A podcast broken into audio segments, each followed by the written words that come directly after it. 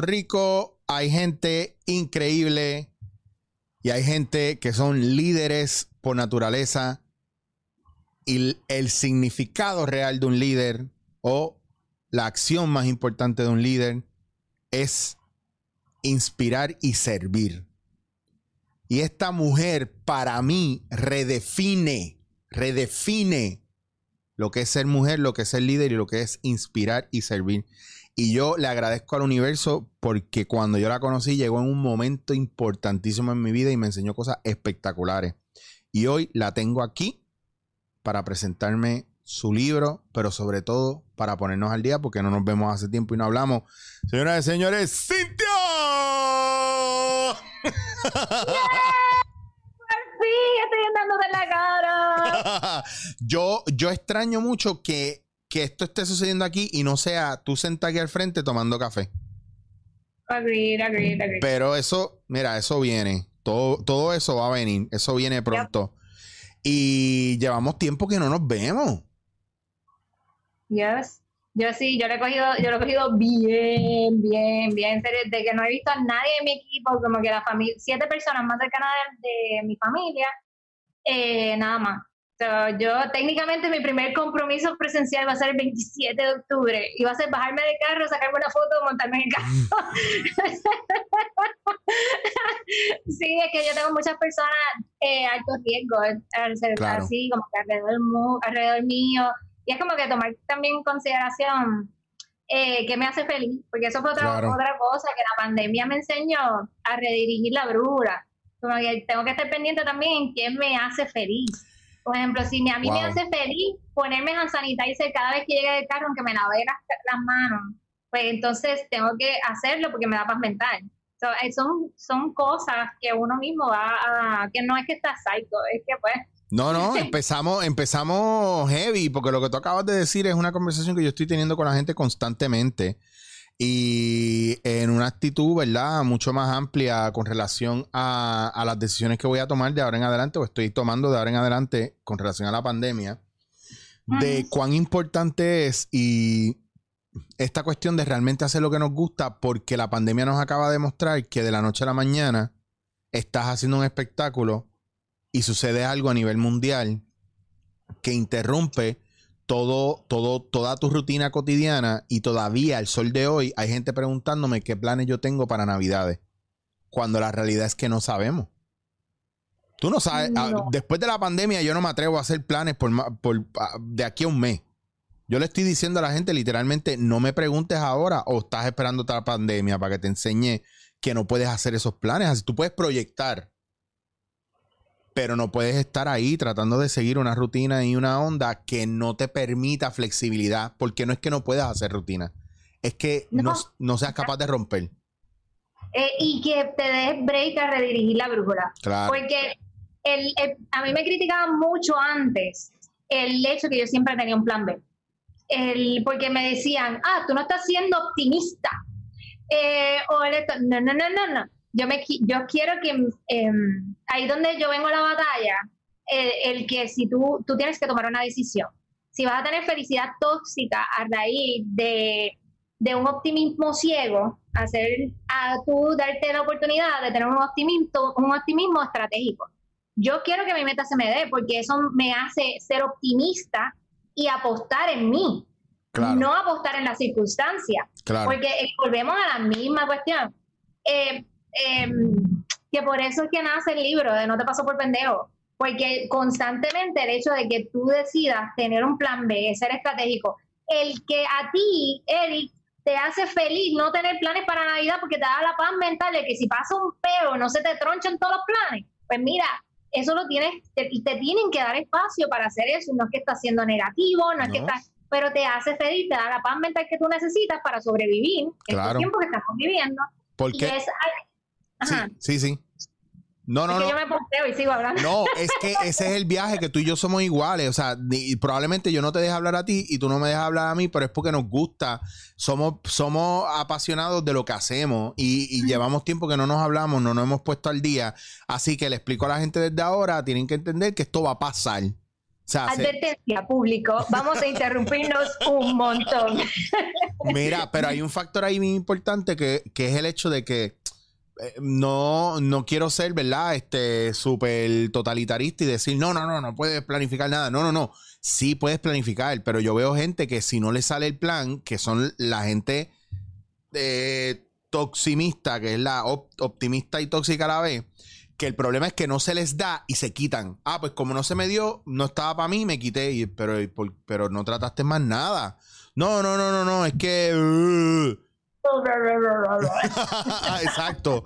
Y no tiene que ver con eso. Y eso es lo que me gusta. By the way, quiero volver a escuchar el título de tu libro. No te pasó por pendejo. Eh, wow. Wow. eh, Ojo, escuchen bien. No te pasó por pendejo. Escuchen, diablo, mano. Tú acá.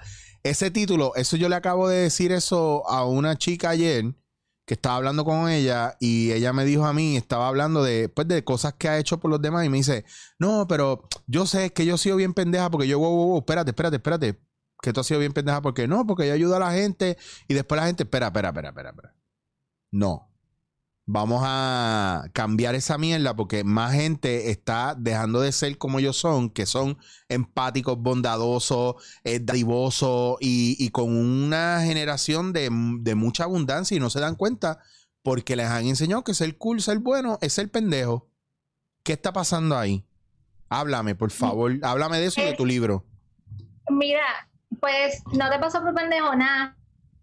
Que cada vez que yo daba consultoría, sea líder o tú sabes los brainstorming o cuando tú te encuentras con gente que está vibrando en la misma sintonía que tú, como que bien, que saben y respetan que tú seas bien enfocado en tus metas y están como al paro, como que trabajando todo el tiempo. Siempre que cometían un error, me daban algún fracaso, me querían compartir algo, siempre terminaban como, ah, pero eso me pasó por pendejo o me pasaba por pendeja. Y siempre era como el loop, quedaban en lo mismo, en lo mismo. Y yo decía, no, no, no, tú perdiste mucho dinero porque no cuadraste los gastos operacionales, no, tú perdiste mucho dinero porque confiaste y no invertiste el tiempo en conocer a esa persona en una faceta de, de negocio, la conocías como familia, no como negocio. O sea, no invertiste el tiempo conociéndola antes de tú invertir esa cantidad de dinero. O invertiste dinero que no estabas dispuesto a perder, porque esa es otra cosa. Cuando tú inviertes dinero, es dinero que tú estás dispuesto a perder, no es dinero que tú esperas duplicar. So, son, son cosas que cuando tú estás trabajando, el hecho de que te, quieres ver como víctima, es que no aceptas la responsabilidad de tu vida. Tú, tú sabes que cada vez que tú quieres no aceptar la responsabilidad que toma el hecho de tú decir, ah, I screwed up. Ok, ¿cómo yo me aseguro que no me vuelva a suceder? Está- es, técnicamente, en palabras bonitas, estás diciendo, cada vez que tú decides no hacerlo, estás diciendo, me pasó por el pendejo. Porque quieres ser una víctima de circunstancias. Y es algo donde tú te tienes que alejar y entender que cuando tú aceptas, tú tienes la libertad de tomar las decisiones y tener acción intencional. Que es algo que me Eso, eso es otra cosa que me criticaban todo el tiempo. bien cabrón. Hay que, quiero hacer una pausa para entrar en esta parte de, de tomar responsabilidad por nuestras acciones, por favor. Yo necesito hacer un énfasis grande en esto porque hoy día la gente dice lo que dice lo que está en su cabeza o dice lo que lo- dice lo que piensa, pero no piensa lo que dice y hacen cosas que no asumen responsabilidad por las acciones que están tomando y la frase es, bueno, pero es que esa es la verdad. No, esa es tu verdad, ¿verdad? Exacto. Entonces, lo mismo pasa, por ejemplo, yo dando taller hoy, que hoy di, ahora que tú hablas de lo presencial, hoy di mi, taller- mi primer taller presencial, ayer lo di y hoy di el segundo. Y es como que, wow, y una de las cosas brutales que me pasó fue ver a la gente no atreviéndose a tomar decisiones, no atreviéndose a ejecutar, y, y estos son todos líderes Wow. pero pasando, ¿verdad? La papa caliente de la responsabilidad en el proceso y, y esa parte es bien importante y me gusta que lo digas porque creo que hay momentos donde vamos bien a gallú a hacer las cosas y después cuando no nos sale somos víctimas. Ay, lo que pasa. Esa, esa, tú... Cabrón, no se te entiende. Pero es lo que eh, es esa parte. Así que por favor, abunda un poco más para que la gente que ve esto entienda lo que es ser víctima y lo que es asumir o no asumir responsabilidad por, por nuestras acciones. Mira, eh, esto no discrimina título o estatus económico, porque yo he visto personas que están, yo no, ok, yo he visto personas que no son ricos de hipoteca, para, para ponerte, hay gente que es rico porque tiene chavo y tiene una cantidad absurda y tomó las decisiones correctas en su vida y pues tiene esa cantidad de dinero, decirme, mira, eso me pasó por pendejo, porque a veces pensamos, ah, no, porque cuando tenga dinero voy a ser feliz, voy a, suceder estas, van a suceder, voy a tomar mejores decisiones. El dinero es un resultado, el dinero no tiene que ver nada, que te pase o no, porque seas pendejo o seas bueno o seas estratégico. Que va, por favor, tengo que eliminar esa premisa porque eh, yo he escuchado todo tipo de personas, de la persona que no tiene dinero, desde la persona que profesionalmente tiene un título que es bastante estable, a profesionalmente que tiene un título que todo el mundo, que, quizás em, alguien que tiene un empleo quiere, em, tiene de meta llegar a VP o, ser presidente de una compañía. Yo he escuchado todo tipo de personas decir lo mismo. Es tú tomar la decisión si quieres ser víctima de las circunstancias. Y abundo ahí un ching. Esta pandemia, el huracán María, los temblores, todo, es un, tienes que entender que esto es una crisis individual, no colectiva y la gente no ha hecho el switch. Claro. A mí no me afectó la pandemia como a ti te afectó, como a otros colegas que yo tengo le afectó, como a otros conferenciantes le afectó, o como a otros amigos míos que son empleados le afectó. A todo el mundo nos afectó diferente. Pero el problema en común que muchos líderes tienen es que piensan eh, a nivel colectivo. Y ahí es donde todos nos saboteamos. Claro. Cuando tú, cuando tú te saboteas, empiezas a tomar malas decisiones y no asumes la responsabilidad de tu vida. Y no tomas acción intencional por eso cuando tú empezaste diciendo lo de la felicidad, lo del optimismo y empezamos a abundar, en uno de mis capítulos del libro es felicidad tóxica. Porque a veces tenemos que hacer, sí, I know, I know, sabes, mi yo y mis nombres raros. Me encanta, pero me encanta porque estás hablando en arroyo habichuela y digo arroyo habichuela porque a lo mejor la gente no entiende el término o lo que tú quieres traer, pero si pueden entender, ¿verdad? El término como tal, y, lo felicidad tóxica es bien llamativo porque es la realidad, como el positivismo tóxico, eh, ese de, ah, si no tienes plan A, no eres optimista. Una mierda, cabrón, yo soy estratega. Exactamente. Yo, los estrategas sabemos todas las entradas y salidas, las, las, descubrimos antes de que todo el mundo. Uh -huh. Entonces, el hecho de que, que tú te asegures no tener una felicidad tóxica eh, te va a ayudar a, o si la decides tener en algún punto de tu vida, a que eh, puedas ser responsable de tus acciones y tomar acción intencional. Porque eh, es algo que a mí me gusta antes de ese capítulo y quería hablarlo porque yo sé que a ti tú vas a hacer como que clic conmigo. Es una tortura llamada ego, que va antes, que el ego a veces te impide tú tomar las decisiones correctas en tu vida porque o estás mirando al lado o estás tomando decisiones en la posición que tú estás, pero no te estás asegurando de estar en la posición correcta, porque claro. somos la suma total de todas nuestras decisiones. Entonces, si seguimos esperando que las cosas sucedan, pero no somos estratégicos para tomar las decisiones correctas, ¿cómo rayos tú no, no, no sueltas el ego? Y entonces, siempre que competimos con alguien, tenemos la batalla de ego, en vez de claro. estar pendiente que esta persona está haciendo, que yo no estoy haciendo, que yo, en, por favor, queda terminantemente prohibido que alguien que está escuchando este podcast se copie de otra persona. Por favor, esto es, es queda terminantemente prohibido. Eh, esto va a ser como las cadenas estas que te envían por texto, que te dicen que vas a tener siete años si no la envías. por escuchar este podcast vas a tener siete años de mala suerte si te copias de alguien. lo, que, lo que yo quiero decir es que en una apertura llamada ego, quizás otra persona que tú envidias está haciendo algo que a ti te molesta porque tú no lo estás haciendo. Y tú estás viendo, ah, esa persona es tóxica, esa persona eh, empiezas a criticar, pero en realidad te estás criticando tú, porque tú no estás tomando quizás esas decisiones correctas que te van a poner en una posición que tú quieras estar. Claro. Y eso es lo que tú tienes que cuidar. Ahí yo pienso que eso es, ¿verdad? El mal de las redes sociales, que es un clásico ahora que la gente se siente con un poder, ¿verdad? De criticar y, y el, al estar escondido, ¿verdad? Y no dar cara, pues es muy fácil hablar de los demás. Eh, y sobre todo de las, de las partes como si, por ejemplo, el, el, el tú, y esto lo hemos hablado muchas veces, el tú tener pocos o muchos flower, eh, followers define para mucha gente tu éxito en la vida. Entonces, cuando, cuando una persona quiere medirte por eso, yo me quedo como, wow, ¿verdad? ¿Cuál es el viaje? Pero sobre todo, eh, cuando la gente mira al lado y quieren hacer su vida basado en lo que el otro logró. Por ejemplo, yo doy un taller y el primer día una persona se enfogona porque no puede hacer lo que yo hago. Y yo le digo, entonces tú me estás diciendo a mí que para ti lo que yo llevo haciendo 20 años tú lo puedes hacer en un día. Dale, voy a ti. O sea, ¿para qué entonces estás cogiendo el taller? Si no estás dándote la oportunidad de aprender, de desarrollarte, de crecer, ¿me entiendes? Y, y a veces yo creo que eh, hay que hacer énfasis en cómo uno se da el tiempo, ¿verdad? Y tiene la paciencia con uno mismo para desarrollarse y crecer en vez de estar pendiente a lo que logró alguien ahora. Pero como tenemos tanta gente que las historias son de milagros, no son muchas veces ni de esfuerzo son de, ah, yo estaba en tal sitio y fulano me escuchó y ahora tengo millones de dólares. Y no, esa no es la historia completa. Entonces la gente está buscando eso rápido basado en la historia que no terminó de contar X o Y. Entonces a mí ese, e, ese, ese es el feeling que me da. Ay, te estás dando en el clavo. Mira, en el capítulo 4, yo, me, yo tuve una catarsis emocional que se llama, el capítulo se llama Hay una isla llamada Carajo. Entonces, eh, ahí es donde cuando tú, cuando tú estás en esa posición, que tú quieres mandarlo todo, cuando, cuando estás en esa posición que estás tomando la decisión incorrecta de estar visitando los perfiles de otras personas, tú tienes que tomar la decisión a base de tus prioridades. Porque tú lo viviste conmigo. Cuando técnicamente yo estaba empezando, todo el mundo me decía, tienes que hacer esto de esta manera, tienes que hacer. Pero yo veía que de la manera que yo lo estaba haciendo, estaba monetizando, yo me sentía feliz con lo que yo tenía. So, dentro de mis prioridades yo estaba cumpliendo mi propósito. Claro. Vamos a tomar en consideración que si yo llego a seguir, yo estaba tomando las decisiones a base de mis prioridades.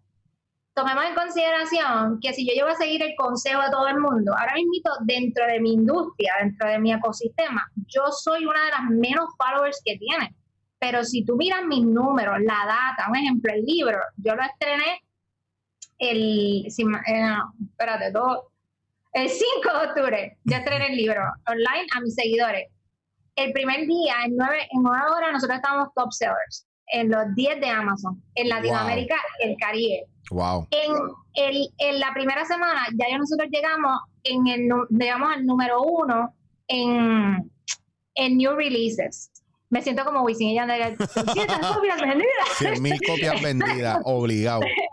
Este, pero, ok, ¿a qué voy con esto? Yo no, mi producto fue crowdfunded, fue financiado por la multitud. O sea, de que yo, todos mis seguidores, yo le hablé, yo le dije, mira, tengo esta idea, odio escribir un freaking libro, pero se me metió la idea en la cabeza y creo que lo voy a hacer. Eh, te puedo ofrecer esto, estilo Kickstarter. La gente que sabe que Kickstarter es que te ofrecen eh, algo, un bundle y tú puedes lo aprovechar un precio especial. Pues le di eso a mis seguidores, mis seguidores financiaron. Luego, lo otro que hice fue, eh, nosotros, no ads, mi estrategia era puro contenido. Y lo otro que nosotros hicimos fue, que fue bien importante para mí, fue que todo fue a través em, de la plata, de mi plataforma, no sé promotion, todo lo que te estoy diciendo. Cabe mencionar que las primeras 200 copias no me cuentan en estos números. Y todo es, I know, todo es con los pocos seguidores. Son no, esto de los seguidores es bien relativo porque no estaba parte de mis prioridades. Tú tienes que estar claro de que la gente no publica su fracaso. Claro. En las redes sociales la gente va a producir lo que tú quieres ver. Y las pocas personas que publican sus fracasos, porque yo he sido bien honesta, hay, el, después de la eso fue una promesa que yo me hice y esto, yo, yo tengo un pacto y las primeras personas que yo estoy haciendo estas colaboraciones, como la que tengo contándote la cara, yo me prometí a mí misma como que compartir cosas que no voy a hablar, o sea, no es mi meta hablarla en otros lugares. Claro. Por el respeto que le tengo a la audiencia, de dónde, la cara. como que quería dar ese cariño especial. Em, miren, a mí me, a mí me, a mí me han llegado mensajes al punto de, wow, ¿qué no me han dicho?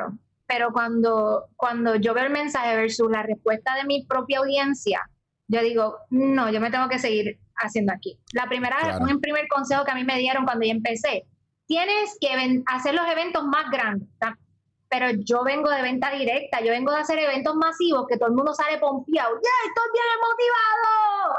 ¿y qué hago ahora? Y salen bien pompeados y o sea, están como los trompos. Yo me prometí a mí misma no hacer ese tipo de eventos, hacer pequeños. En dos años nosotros eh, educamos 4.200 personas, que es el equivalente de yo hacer cuatro eventos masivos. Claro. So, tú puedes hacerlo, pero tienes que tomar las decisiones a base de tus prioridades. No. El de cuando acabó la pandemia. Y ahí, Ajá, perdona que te interrumpa, que quiero, ah, quiero no, no quiero que sigas sin, sin aprovechar algo muy espectacular que tú y yo tenemos en común. La gente piensa que más es mejor. Y tú cogiste a todo ese corillo de gente en el tiempo que lo cogiste, pero en chunks pequeños tuvieron una mayor calidad y, y hay una, una cuestión más custom made, más personal. Y yo incluso cuando yo le ofrezco a la farmacéutica o en plan corporate los talleres, por ejemplo, este taller que eran, eran ochenta y pico personas, yo coticé de una manera que ellos se sintieran cómodos dividiéndolos en grupos de 20. Y aún así lo pudieron dividir más y yo me, en lo que podía haber hecho un día, en dos horas, en un auditorio, para toda esa gente, lo que hice fue me comprometí con ellos para que tuvieran una mejor calidad y le di dos horas a cada grupo y yo trabajé más, pero los grupos tenían eh, necesidades diferentes. Y como yo creo en esa energía, pues yo me pude dedicar hacer mi trabajo, no para vender y yo me siento cómodo. Yo no puedo sentir que yo hablé, hablé, hablé, nos fuimos, chévere, impacté gente, va y ya está. Y me y cobré. Yo necesito más. Y eso es lo que te pasa a ti, que yo sé que tú eres una persona que, que eres súper empática y súper de no. Si yo te estoy llevando aquí, yo me voy a meter contigo. Eso es lo que me gusta de ti. Y está brutal, tú sabes lo brutal que está tú experimentar el crecimiento de una persona que te sigue en las redes sociales. Y tú estás, literal, no es un like más, sino que te escriben y tú, y tú monitoreas. El otro día me escribió una muchacha que nunca ha invertido nada en la plataforma, pero ella siempre escuchaba que los cortaditos de poder, que es un Facebook Live que yo hago, que también lo hago en Instagram y en YouTube. El, esto, esta, perdón, los matices, Me me matan. encanta, me encanta. Pues cuando los cortaditos de poder, yo tengo una cantaleta. Y es que si tú tienes que limpiar tu vida, sea que necesites el dinero o no, hay cosas que tú no utilizas. Son, mira, véndela, dónala, sácala. Eh, si tú necesitas un ingreso residual, no te tienes que meter en un multinivel. Tú puedes vender cosas usadas que tú tengas, puedes, puedes buscar, puedes dar talleres, puedes algo. Pero muévete a hacer algo porque el dinero es un resultado. No te puedes quedar como que en el mismo ciclo, sino puedes ahorrar para las cosas. Esa es como una cantaleta literal que te la recité, como me faltó la música de fondo. Este, Como debe ser. pues me escribe esta muchacha, me dice, yo he escuchado que tú lo has dicho muchas veces, pero te quiero dar las gracias porque aunque te he ignorado muchas veces, decidí hacerlo un día y gané 1.500 dólares. Estoy como loca buscando que ahora puedo vender en la de casa, porque lo he vendido casi todo. Vendió la abuela, vendió la abuela, los hijos, todo el mundo. Mi pregunta fue, ¿cuánto tú quieres a tu abuela? Este, sí, tú eres de la mía. Guerreros del teclado, no he vendido a mi abuela, tranquila. Ojo, yo sé de dos o tres que están locas por vender al marido, así que bueno, ya estamos ahí. Chan, chan. Decisiones. Mira, lo tengo, lo tengo aquí, no te vayas lejos, mira.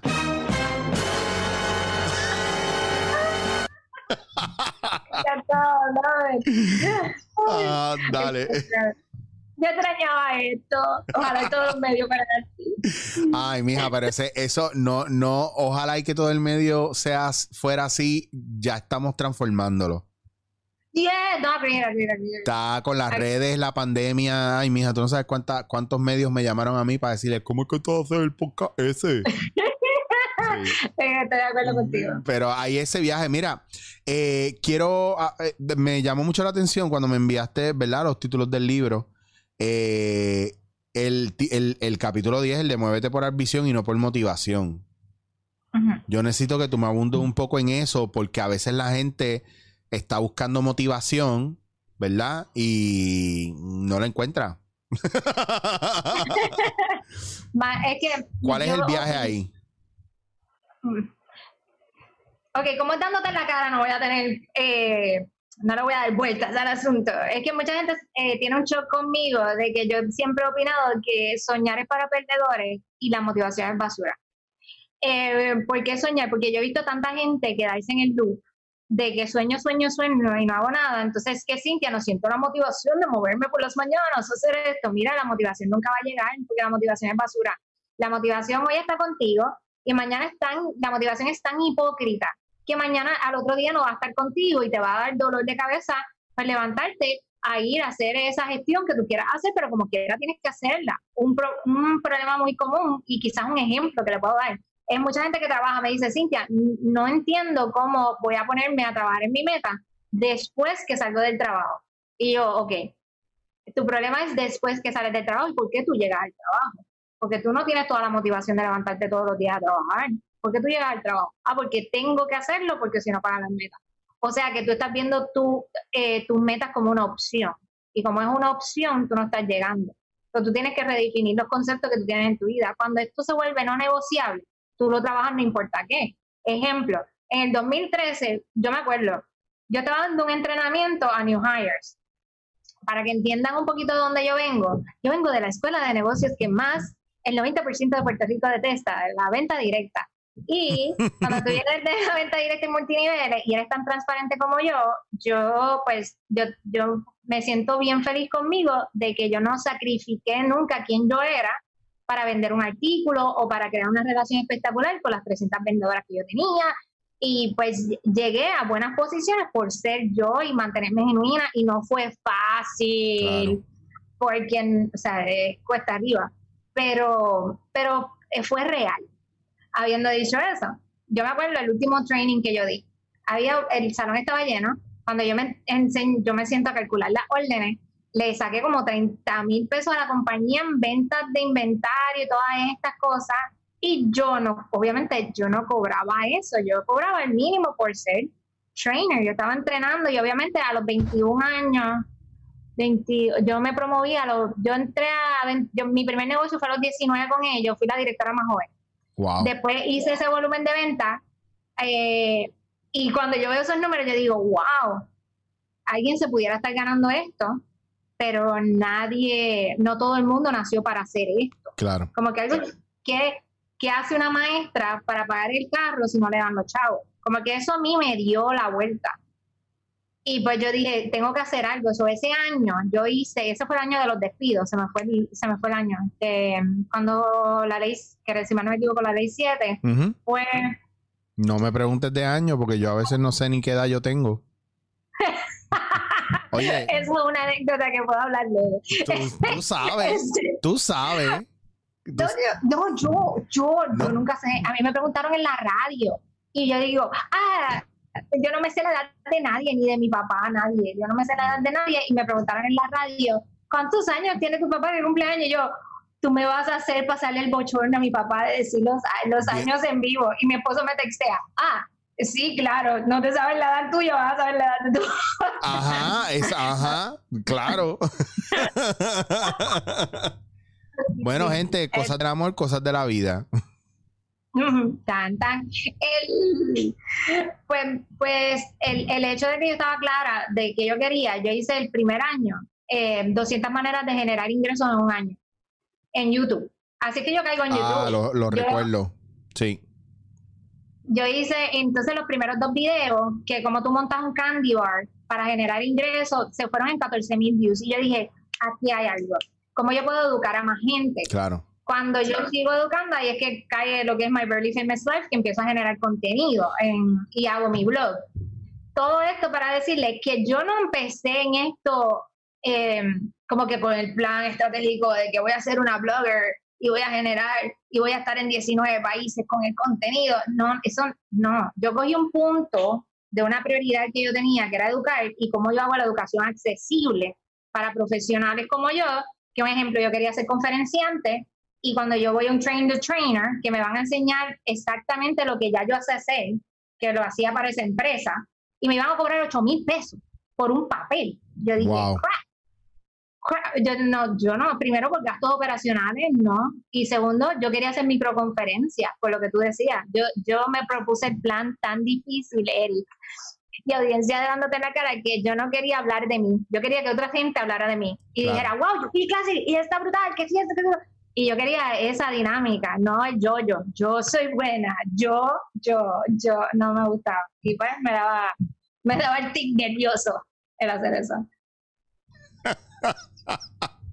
A mí me da risa porque tú eres uno de los seres humanos más eh, energéticos que yo conozco, pero menos yoísta. Entonces, eso, eso está brutal. Yo he redefinido mi manera de verdad de expresarme al público. He, explorado un área que yo no tenía, que era la yoísta, que era la de yo hablar de mí, o sea, y hablar basado en mis experiencias. Entonces, ha causado eh, un revuelo, ¿verdad? En la gente con el segmento que tengo ahora, no voy a decir más nada, porque son mis puntos de vida desde mi filosofía, mi modo de pensar. Y hay gente que se lo coge bien a pecho, bien personal, y me escribe y, pues quiere que yo muera y quiere que yo desaparezca a la faz de la tierra, pero pues, o sea, son, es, es tanta más la gente la que, la que me, me escribe y me dice gracias porque yo pienso igual que tú y yo pensé que yo estaba solo en este mundo. Y, y- y son gente muy inteligente, con, hacen de- me dejan unos párrafos enormes en Instagram y en, y en el mail. Y su manera de pensar es una manera profunda, sensata y, y- y progresista. Y progresista a nivel de, de- de evolución, no progresista de nuevo, progresista de Puerto Rico PNP. No, no tiene que ver nada con eso. Estoy hablando de, de gente que, que tiene una capacidad de pensar y, y hoy día es como si la gente inteligente, profunda, amable, eh, dedicada, se le atacara y no se le permitiera estar. A, a mí me la montan a cada rato porque soy barista o sé de, de café, me la montan a cada rato porque he viajado a todos los países. O sea, esa, eso que tú estás diciendo de la cuestión del ego, si nosotros dejamos que eso no, no nos achueque o nos influya, entonces empezamos a sentir complejo por cosas positivas. O sea, vamos, yo aquí necesito que me ayudes con esto. O sea, esto de estar acomplejado porque soy inteligente, acomplejado porque soy well traveled, porque soy organizado. ¿Me entiendes? O sea, hay gente que se siente acomplejada porque, porque no quieren ser, ¿verdad? Organizados porque se la montan porque son organizados. O sea, gente con cualidades bien buenas que ahora se sienten menos porque tienen cu- cualidades buenas y los demás es como una excusa barata, lo que estábamos hablando es una excusa barata para tú cancelar, ¿verdad? El hecho de, de decir, ah, espérate, este tipo es bien organizado y yo no lo soy, me voy a burlar de él. Sí, y, y tú me preguntaste ahorita y le di vuelta al asunto por, y hablé de otra cosa. En lo del capítulo, el de Muévete por ambición, no motivación. Eso de ambición, yo soy una Sí. persona bien ambiciosa y yo batallé con eso que tú dices mucho tiempo, porque la gente ambiciosa no es buena. Eh, yo soy bien ambiciosa, pero yo soy yo quiero la yo tengo ambición de la buena, yo porque está basada en mis prioridades. Y como estoy Claro. clara en mis prioridades, no tengo problema en decir que no, pero no significa que no voy a tener inteligencia emocional para querer y asegurarme que tú estés bien. Sí, pero Porque ese término de ambición, como tú lo presentas, es, es lo que pasa con lo de la, la humildad. Ah, porque soy humilde, no puedo tener dinero. sí lo hablo. ¿Me entiendes? Eso, exacto. No. Es, es la comercialización de la, pobreza. Estamos comercial, nos, comer- nos vendieron comercialmente que la pobre, la humildad tiene que ver con dinero. Mira, yo he conocido personas co- forrados de chavos que son las personas más humildes, bellas. Y he conocido gente bien pobre que desafortunadamente no las quiero en mi vida ever porque son bien malos. Son Bien bien, malos. Sí. So, esto no tiene que ver con poder adquisitivo y también a la inversa. He conocido gente con chavos que son bien malas personas y no son nada humildes. Y he conocido gente bien, bien pobre que eh, son excelentes seres humanos y son bien humildes. Mire, esto no tiene que ver con poder adquisitivo. Esto tiene que ver con que esto es una característica del ser humano. Tú eliges. Yo elijo ser humilde. Yo elijo querer porque ese es mi superpoder. Si tú te pones a ver, elegir es un superpoder. Punto elegir tú ahora mismo que tú tengas el lujo de hacer este podcast, después que tú sales de hacer un taller, no todo el mundo tiene ese lujo. Claro. El hecho de que yo tengo el lujo, eso porque en otros lugares del mundo están buscando eh, cómo se pueden educar, no tienen la accesibilidad de la educación y, y todos estamos viviendo una realidad distinta. Eh, y lo que tú dijiste del odio, a mí me ha pasado, en, en- a mí me ha pasado un montón, pero quiero contar esta anécdota.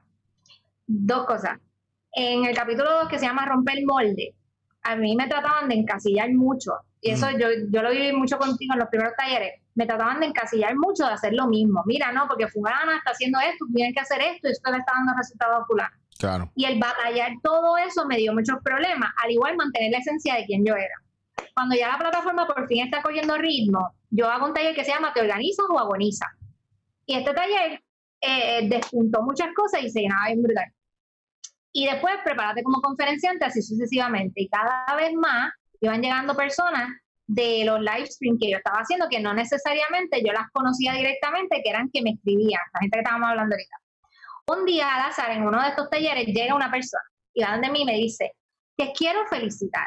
Y yo, ay, qué bueno, gracias. Sí, porque yo no te soporto. Yo no puedo ver, escuchar el Facebook Live, el escuchar el tono tuyo, ya automáticamente yo no te soporto. Pero aprendí mucho en el taller, por eso yo me mantengo viniendo a estos talleres y me, me gusta entonces el taller, pero no te soporto en las redes sociales. Yo quería hacer un concepto similar a lo tuyo. Eh, pero era algo distinto, pero nada más quería tomar el momento para decírtelo. Y yo le digo a ella, yo te quiero dar las gracias por sacar el momento a decirme esto, de verdad me has dado un trofeo en palabras, pero te quiero hacer una recomendación. Debes dejar de consumir las cosas que no están diseñadas para ti. Y entiendo que esta plataforma no es la ideal, porque si yo no encajo contigo, quizás la razón que no progresa al nivel que tú quieres es que continúas buscando personas que no diseñan cosas para ti. Entiendo que debes buscar otra cosa, pero muchas gracias por tomarte el tiempo de decirme lo que tú te sientes. Eh, y ella, obviamente, eh, pero todo como, tú sabes, pero estoy siendo genuina, ella está perdiendo el tiempo porque está escuchando cosas que no, yo no estoy diseñada para ella. Mira, yo no le caigo bien a todo el mundo y yo estoy feliz con el hecho de que no soy para todo el mundo. Pero ojo, mi deber es activar en mi revolución, en la gente que lleva a las redes sociales, alguien que te llegue a ti. Eso es donde estamos equivocados. Nosotros sentimos de que, ah, yo no soy un billete de 100 pesos para que le a todo el mundo. Pues está bien chévere, qué bueno que no lo sea pero tú tienes una responsabilidad y es que a ti te escucha alguien que le va a llegar a esa persona y tú tienes que elegir esa luz, activar esa luz y que active la luz de la otra persona. Tú no, tú no te lavas las manos rápido porque la gente no te caiga bien. Cuando tú eres, cuando tú educas, que yo tomo bien en serio la educación, cuando tú educas esa es tu responsabilidad. Y por eso para mí ese día fue una bofetada sin mano, porque yo obviamente tuve que matarlos con bondad, pero yo dije, wow, yo tengo que activar una persona en mi plataforma que le llegue a ella, porque ella me está consumiendo a mí y ya no me soporta. Sí, eso a mí me... Bueno, lo escuché y yo me quería levantar a buscarle y darle una pescosa.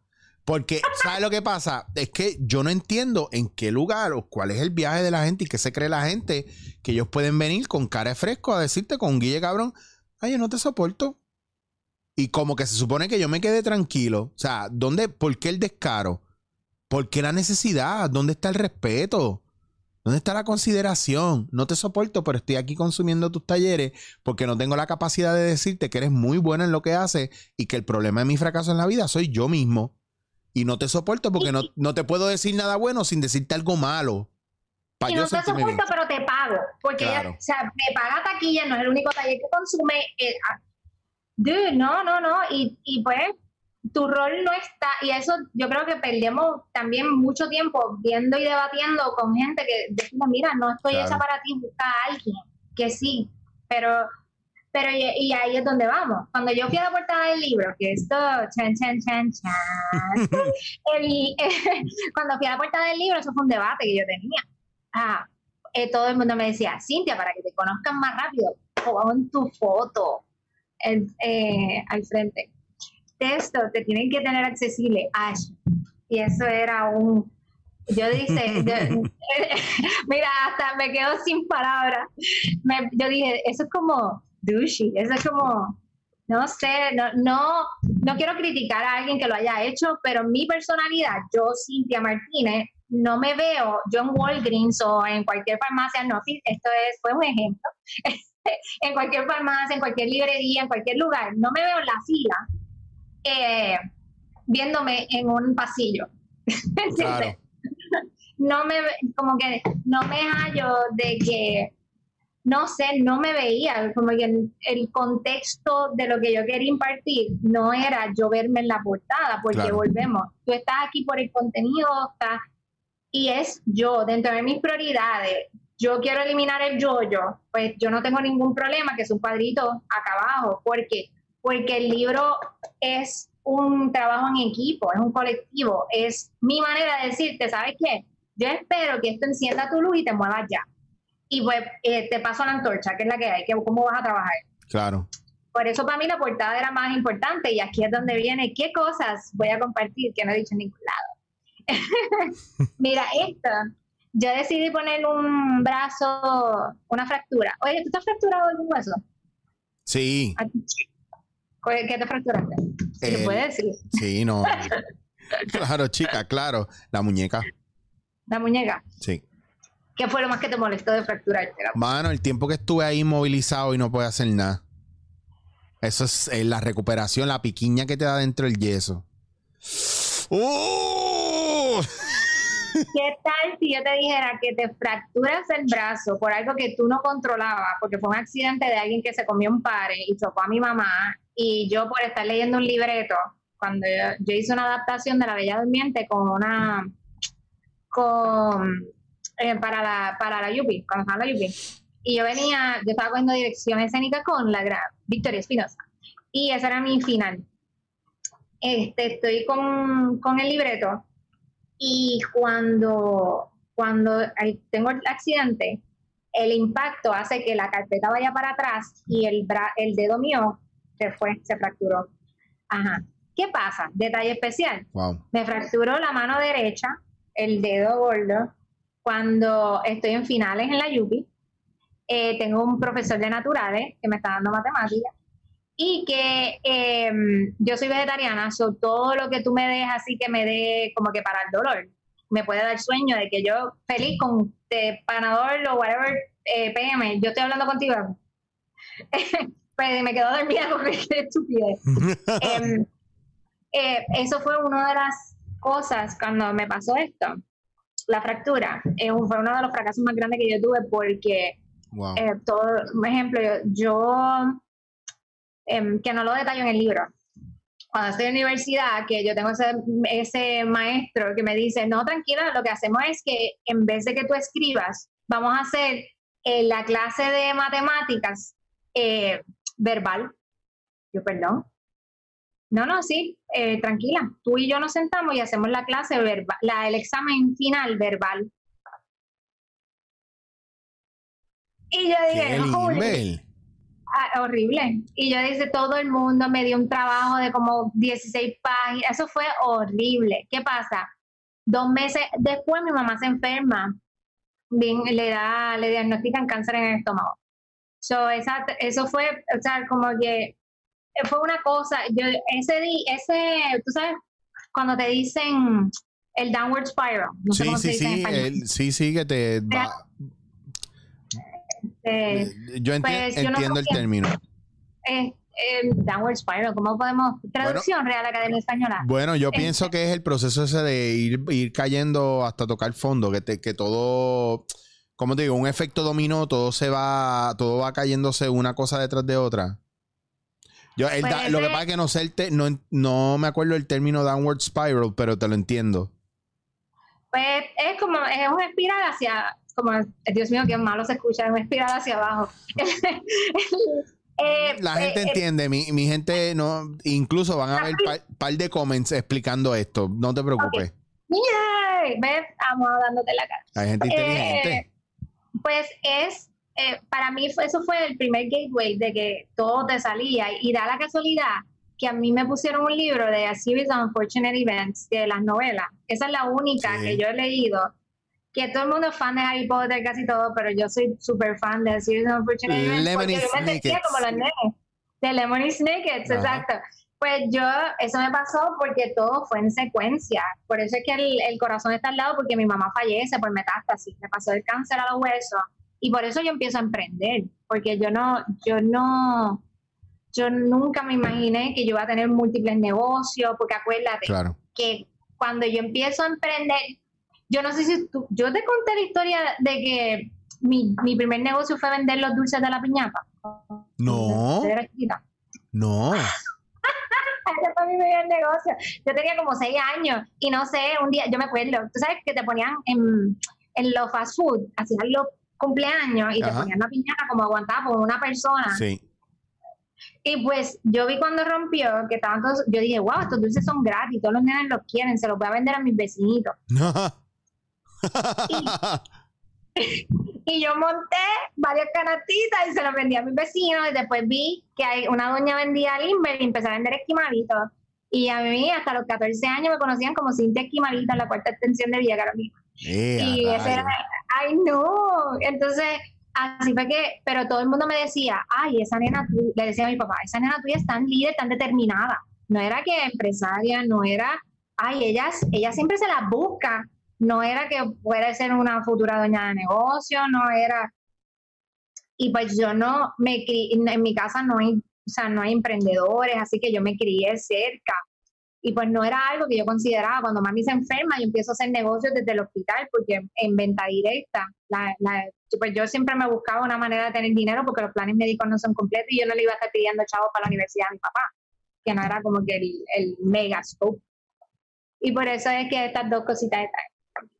Que es un factor y, es una cosa que yo admiro mucho de ti, la capacidad que tú tienes de, de independizarte de, de las posibilidades, sino de generar tus propias. O sea, tú no eres del tipo de persona que, que, que a ti te realmente te lleva la corriente y tú fluyes, tú creas tu propia corriente y fluyes en tu propia corriente, pero es una manera bien diferente de ver la vida porque mucha gente está acostumbrado a bregar, pues eso es lo que pasó, esa es la que hay, pues yo brego con eso porque también nos han enseñado a dejar que las cosas sucedan y nos quieren espetar a la mala, ser positivo y nos quieren espetar a la mala, pensar positivo, pero no nos quieren enseñar a lidiar o no nos, han- no nos permiten lidiar con el fracaso, con los problemas. Yo te dije a ti, ¿verdad? Que yo di un taller en, en una, en una, con una compañía de estas de banco, un banco muy famoso en Puerto Rico, y le pregunto a los líderes en un momento, porque era, era para, para gerentes, les pregunto qué era lo más que le molestaba de sus empleados. Y me empezaron a decir, no, que siempre están esperando validación de uno para hacer las cosas y siempre están preguntando cinco y seis veces lo mismo.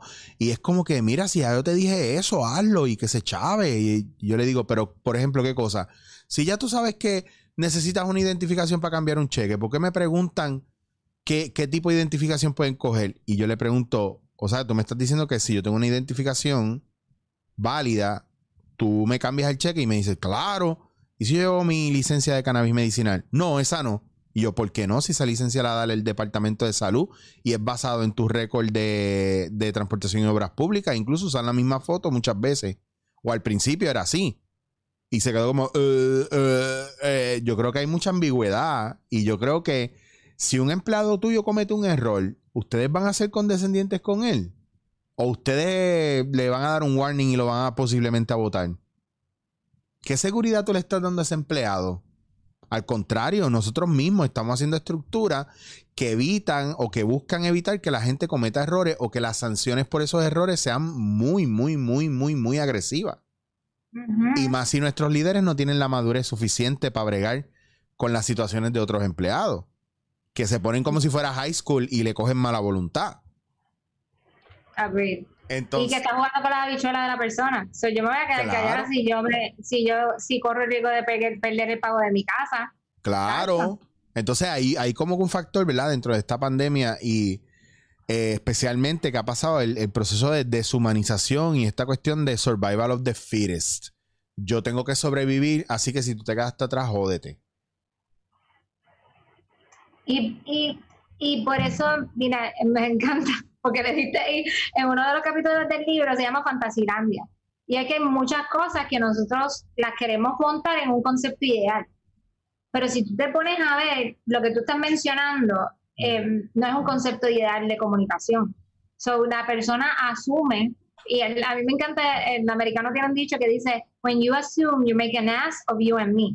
Que cuando tú asumes, tú Wow. haces uno hace burro a ambos. Eh, so, si tú estás, si el- la, la real culpa no es de la persona que recibe la información, es de la persona que la da. Lo que pasa es que cuando, cuando estamos como que procesando la información es comunicación. Esto pasa cada rato con las personas. Ah, yo me propuse la meta y la razón por la cual no la logré es porque mi pareja no me apoya. No, no, no, la culpa la tienes tú. ¿Cuántos, cuántos negocios tú has empezado y has sido una persona de muchos principios y pocos finales? ¿Ok? Porque Claro. nos ponemos nos ponemos psycho en cuanto a, a vamos a comenzar, quiero todo el apoyo del mundo, pero ¿qué tú has hecho para que yo te apoye? ¿Cuál, ¿Cuál ha sido tu resultado que tú me puedes dar para yo no ser vulnerable y querer aceptar el cambio? y, y que tú corras el riesgo de fracasar y yo tener que recoger todos los cantos, porque entonces cuando tú fracases, ¿quién va a aguantarte llorando? ¿Quién va a aguantarte si hay que saldar la casa y no están los chavos? Claro. ¿Qué tú estás haciendo para eso? Y pues, por eso es que a veces vivimos una fantasía constante y está bueno hacer, ser romántico con las metas. Pero ¿qué tal ser realista? Una meta que yo tengo bien grande con el libro es, y eso lo empecé con las conferencias y quiero mantenerme eso, es ser conocida por porque baso mis métodos siendo la regla, no la excepción. Eh, yo no, el mercadeo está bien duro en que tú seas la excepción de que te montes en el jet, de que lo que tú dijiste ahorita, de que eh, tú, em, de lo que quizás no se da, porque quizás no se, tú sabes cuánta gente quiere basar sus metas en el whipped cream del, del Sunday. Claro. Yo, está bien, pero para ganar el NBA, esa persona tuvo que practicar un montón. Oye, Que tú estás diciendo eso y yo me acuerdo de, de un ejemplo que he hablado muchas veces, que hubo una campaña que salió en algún momento, ¿verdad? Y era mm, Jordan y LeBron y era Jordan narrando y diciendo, a y empieza así, de la, a lo mejor la culpa fue mía, porque ustedes vieron los momentos de gloria, las copas, los anillos, me vieron haciendo cosas espectaculares, pero yo nunca les mostré la parte fuerte, las veces que fallé, las veces que estuve sin dormir, la- las veces que me lastimé, las cosas que pasaron en mi familia para yo llegar a donde estoy. Entonces la gente se, se empapa, ¿verdad? De, de, de- los logros, pero es como no entienden. Y, y esto me pasó con un, un chamaco que no es productor ni nada. Y él decidió que él quería producir, ¿verdad? Unas cosas que él quería hacer. Y él quería dirigir, escribir y hacerlo todo sin tener ningún tipo de conocimiento. Y tú me puedes creer que el tipo en el viaje viene y me dice, no, porque vamos a ir a grabar a Culebra este video y lo vamos a hacer todo en un día. Y yo le digo a él, viejo, eh, lo que tú quieres grabar de 30 minutos son tres días de filmación. No, yo no tengo chavos para eso, eso tenemos que grabarlo en un día. Loco, tú quieres tres locaciones diferentes. Nada más ir a Culebra nos va a tomar tiempo si no vas a pagar un avión. Bueno, el tipo se puso histérico y era como que no tenía conciencia y no tenía conocimiento y él quería grabar todo corrido como cuando tú ves un, un- un- una, una película o un corto y digo, tú sabes que hay que editar esto y que tú no, pero, pero no, pero eso es corrido, porque eso tú. Loca, él no entendía el concepto de, de grabar para después llegar, renderizar y montar y editar. Y él quería, porque no tienen ese conocimiento, entonces quieren hacer cosas sin saber lo que están haciendo, y entonces pretendiendo tener los resultados que tienen otros y menospreciando, ¿verdad? El hecho de que hay gente que lleva años estudiando y trabajando eso.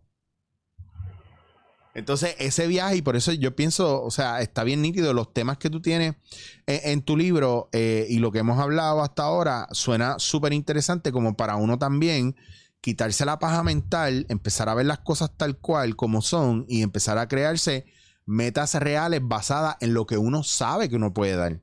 Es como el que, Mira. quiere, el que quiere bajar de peso y dice, yo quiero bajar 100 libras en un mes. Ahí, exacto. No va a pasar, dude, no va a pasar. Todos podemos estar de acuerdo que hemos tenido alguna dieta que no ha funcionado. Eh, Todas, todas las dietas que no me han funcionado te las puedo mencionar. Mira, la, la realidad es que todo lo que define que algo te dé resultado es la disciplina y la consistencia. Pero eso no es sexy. Esa es la, esa es la regla. No es la excepción. Es sexy que yo te diga que mañana puedo estar en Fiji. Pero no es sexy que yo te diga, como pasó en el libro, que yo una vez recién dado a luz a Emma, tuve que decirle a la compañía, no voy a ir a Fiji. Me estaban dando un viaje pago para una persona de 6 mil dólares porque yo le quería lactar a Emma. Claro. Yo estaba lactando full time y yo no quería dar fórmula. Pero yo lo hice a base de mis decisiones. Fue fácil que me dijeran, eh, estás loca, es Fiji, ¿cuándo tú vas a volver? Esto, lo otro. Mira, tú quieres, yo voy a volver bajo mis términos. Y en vez de quedarme cuatro días pago, yo lo voy a pagar de mi chavo y me lo voy a usar más y voy a estar una semana. Y esas son mis prioridades. Pero está bien fácil que te critiquen. Que algo que yo aprendí mucho de- del documental de Michael Jordan, de en realidad de los Chicago Bulls, de The Last Dance, es que el- todo el mundo basaba el éxito de Jordan en el talento. Y todo el mundo, wow, qué talentoso, que no se le quita, es cierto. pero estuvo brutal ver que alguien al final dicen que el éxito genuino de él es que es él supo estar presente en su vida. Claro. Y para mí eso fue un puño en la cara, porque yo dije, wow, una de las personas más exitosas en un tiempo donde no había redes sociales que tú podías explotar en tres segundos, en que genuinamente tú tenías que fastidiarte para llegar donde tú estabas y tener todos los contratos que tuvo y tomar las decisiones que tomó a base de un dolor motherfucker, porque en realidad Claro. eh, eso es otra meta que yo tengo con el libro, que ustedes entiendan que el dolor es obligatorio, pero el sufrimiento es opcional. Claro. Yo viví cosas en el proceso de hacer todo esto que yo, otra persona se rajaba. Eh, yo estuve en el hospital escribiendo este libro, actualizándolo. Después, yo iba, el libro en realidad no iba a estrenar en octubre 5, el, el libro estrenaba en marzo 27. Eh, y cerraron todo marzo 16. Cuando yo me puse a evaluar, yo me senté con la editora Yasminka Sharot Adelino Mañanero uh, el, y le dije, Yasminka, esto hay que adaptarlo, esto no aplica nada para lo que está pasando ahora Claro. y todo el mundo va a salir distinto de esto. So, sentarte a releer y reescribir cosas que ya tú tenías basadas. Em, pero todo toma en un proceso de estar presente. El hecho de que tenías a alguien que estaba en la misma página que tú, en, me encanta, en el capítulo 1, en aceptar la responsabilidad de tu vida, yo llegué a un pacto con ella. Yo le dije a ella, yo necesito que tú trabajes como yo trabajo. Tú vas a tener tu estilo de trabajo, pero necesito que trabajes a mi ritmo. Y es que yo voy a estar haciendo un montón de cosas, pero tú me vas a poner la gringola de que yo voy a hacer esto. Literal, una- uno de los capítulos, lo editamos, yo escuchándola, fregando, la nena preguntándome por cosas, mi esposo está haciendo algo, yo diciéndole que sí, pero yo estaba en la misma página con ella, porque yo puedo trabajar así. Claro. Pero yo no puedo obligar a Erika a que trabaje así, porque yo soy la excepción. Yo tengo que basar mi escrito en la regla para que tú lo adaptes en tu excepción. Claro. Y eso es lo que es parte de estar presente en tu vida. Que, by the way, tuviste The Last Dance, dime que lo viste. Claro, pero por favor. Vamos a hacer un este, eh, off topic. Vamos al próximo, o sea, no el próximo, porque tú tienes agenda en contenido, pero. y yo tengo un montón de cosas con el libro. Pero vamos a reseñarlo. A Dale, dale. Yo estaba, yo estaba pensando que lo quiero ver otra vez porque me pareció espectacular. Ah, sí, por favor, todo el Sí, mundo. es que ahí No, tiene mucha, tiene mucha enseñanza y mi- yo quiero que tú sepas una cosa también y yo lo, yo hice un post. Yo quiero que tú sepas que aunque me la montaron y todo el mundo me tripió porque yo estuve avisando que yo estaba viéndolo, cuando acabé la serie me compré una Jordan.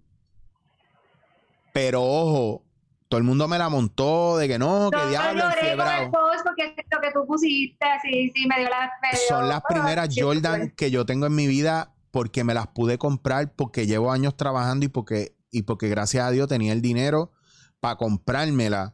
Y eso me recordó que mi mamá trabajaba demasiado y nosotros teníamos el dinero para cosas esenciales e importantes y honestamente tener una Jordan no eran importantes en ese momento, era importante comer. En este momento son un capricho que yo me puedo dar como premio del trabajo arduo, ¿verdad? Que yo trabajo incansablemente.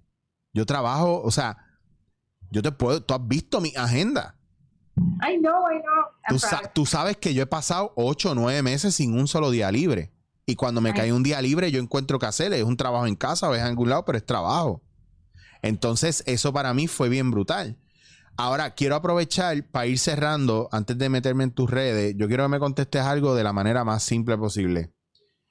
¿Crees que tenemos el cuero más duro o más finito que antes? Esta generación, este, esta, esto que está pasando alrededor de nosotros, este cancel culture, y lo dejo, lo quiero dejar abierto para que tú y yo volvamos a hablar en algún momento sobre esto. Tan, tan, que- tan. No, lo que pasa es que acuérdate que no es una crisis colectiva, es una crisis individual. Ya está. Como no una cri- crisis individual, hay muchos que viven en privilegio y hay otros que no. Hay, otros que son empáticos y hay otros que, viven en distanciamiento de la realidad. So, no, yo no sería irresponsable de mí decirte, mira, toda la audiencia dándote en la cara, somos pero duro porque estamos, somos unos fajones, mira, no, la realidad es que eh, tú vas a dejar que la pandemia te impacte según la disposición que tú tengas de aprender de ella.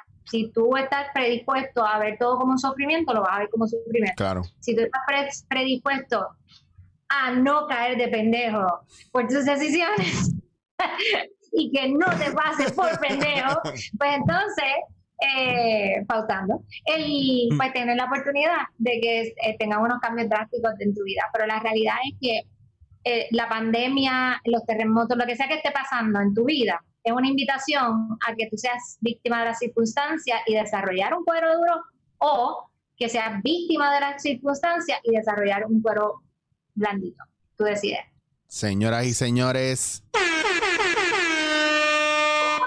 La dura, Cintia. Cintia, dame tus redes y dónde te consigue la gente, dónde consiguen tu libro. Y, por favor, yo quiero que esto lo cierres tú.